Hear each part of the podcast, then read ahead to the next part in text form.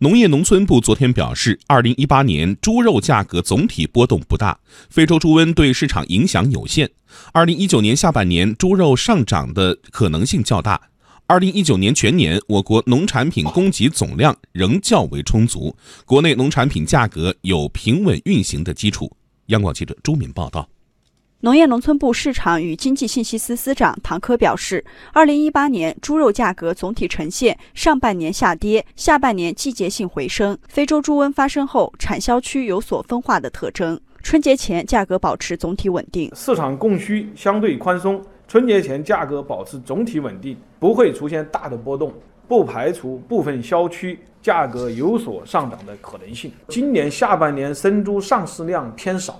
猪价上涨的可能性较大，我们建议啊，广大养殖场户在做好非洲猪瘟疫情防控的基础上，适时调整养殖结构，增加补栏。大豆方面，二零一八年美国大豆进口关税提高，进口量大幅减少，政府、企业等各方积极应对，市场主体大量采购巴西等国的大豆，国内大豆市场运行基本平稳，没有出现大幅波动。唐科介绍，今年我国进口大豆在总量上有保障。新的一年度啊，南美大豆播种进展顺利。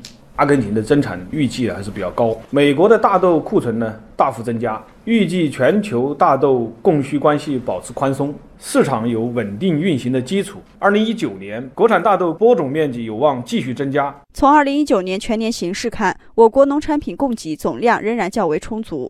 国内农产品价格有平稳运行的基础，但农业内部的结构性矛盾依然存在，加之贸易保护主义、能源价格波动等外部因素叠加，部分品种市场波动风险可能加大。口粮、玉米、大豆、生猪、蔬菜等走势仍然将是市场关注重点。